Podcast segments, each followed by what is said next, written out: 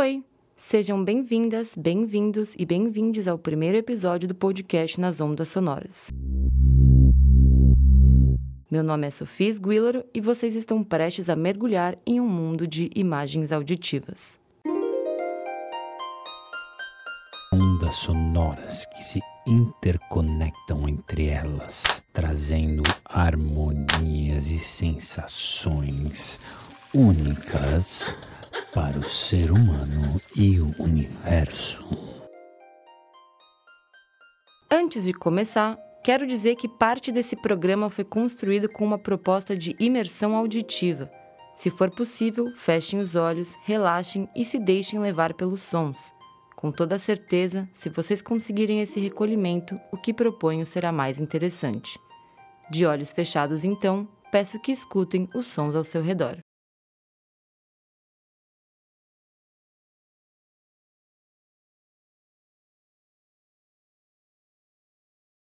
Ainda de olhos fechados, busquem construir imagens a partir dos sons que estão escutando.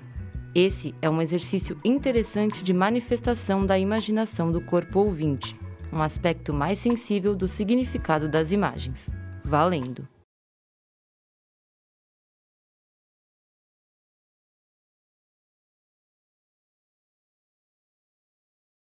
Perfeito, obrigada.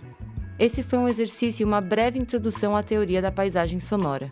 Essa teoria compreende justamente como o ambiente acústico é vivenciado pelas pessoas em determinado espaço e tempo. A seguir, e ainda de olhos fechados, vou apresentar a vocês a paisagem sonora de um determinado espaço e tempo. Durante essa imersão, procurem visualizar para onde estou levando vocês. Fiquem atentos aos volumes, aos graves e agudos e à duração de cada som.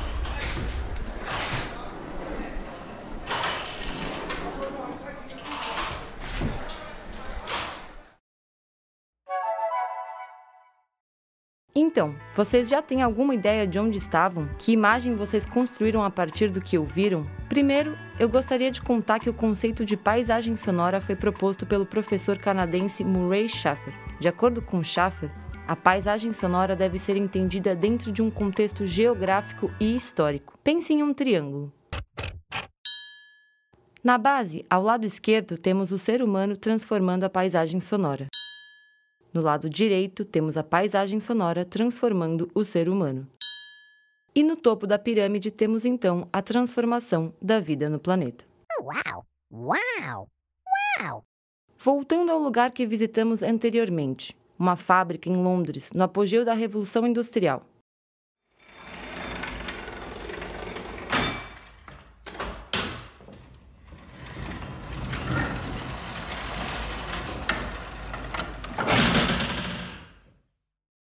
Veja, a Revolução Industrial foi uma revolução tecnológica. Essa revolução modificou completamente a maneira como a sociedade se estruturava, principalmente nas relações de trabalho. Com a chegada das fábricas, os sons de máquinas e o burburinho dos operários e trabalhadores se somaram aos sons da natureza. Esses sons transformaram radicalmente a paisagem sonora e o modo como as pessoas passaram a ocupar aqueles mesmos lugares, agora modificados por outros elementos e sonoridades. Para falar sobre essas transformações, convidei a Luísa Espinola Amaral, doutora em comunicação e semiótica. Luísa defendeu a tese Áudio-Imagem, estudo da comunicação auditiva segundo Joachim Ernest Berendet, que foi um jornalista musical alemão, especializado em jazz. Oi, Luísa, seja bem-vinda ao programa Nas Ondas Sonoras. Hoje a gente vai conversar um pouco sobre o mundo das sonoridades a partir da sua pesquisa. Eu queria começar a entrevista com uma pergunta mais conceitual, para envolver os meus ouvintes no tema e na proposta do meu podcast. Então vamos lá. Você pode explicar para a gente o que são sons fundamentais? Todos os sons que compõem a, o ambiente aonde eu estou inserida são sons fundamentais são sons fundamentais porque eles estão vinculados à minha, à minha vida mesmo. Eu penso que os sons fundamentais são, são sons, são sempre os sons que compõem a, a, a, as paisagens ou os ambientes onde a gente está inserido. Mas se a gente tiver que pensar num som fundamental, aí é a voz. Isso vai estar em todas as mitologias pode ser um mantra, a reverberação de mantra, a respiração de um deus, uma, uma vertente mais hinduísta, mas na hora que você vai analisar a vida humana, é esse som da voz, é esse som que dá vida para o mundo, é também o som que dá vida para a gente, para os indivíduos. Luísa, uma coisa que eu vi nos meus estudos sobre paisagem sonora foi a diferenciação entre o som e o ruído. Então eu queria que você me contasse qual é a diferença entre som e ruído e por que é tão importante a gente entender essa diferenciação dentro do conceito de paisagem sonora. Se a gente pegar a própria história da música, não só a música de concerto, mas a, até mesmo as músicas populares do século XX, a gente vai perceber que essa diferenciação entre som e ruído, ela, ela se borrou. O próprio Miguel Wisnik, na, naquele livro Som e o Sentido, ele diz assim que a criação musical extrai dos ruídos do mundo formas de ordenação sonora. Então, todo som é um ruído e todo ruído é um som. Se eu tivesse que definir o ruído, eu definiria como sendo um som que atrapalha uma audição, um som que agride a sensibilidade ou um som que interrompe o silêncio. Luísa, anteriormente nesse episódio, convidei os meus ouvintes a uma imersão auditiva dos sons que surgiram a partir da Revolução Industrial. E eu queria que você comentasse qual é a característica mais marcante dessa paisagem sonora industrializada. Para mim, os sons são sons dos ruídos. E por isso que aquele italiano, Luigi Russolo, vai criar, né, no início do século passado, uma orquestra de ruídos. O que ele está fazendo com isso é justamente dizendo, cara, a gente precisa se atentar para esses sons que estão tomando nossa, as nossas paisagens.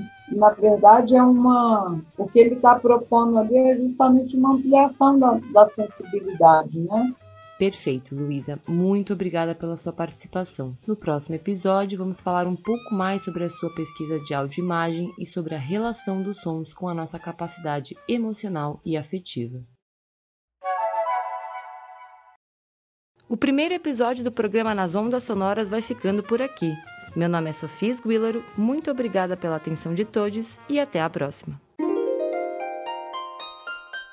Ondas sonoras que se interconectam entre elas, trazendo harmonias e sensações únicas para o ser humano e o universo.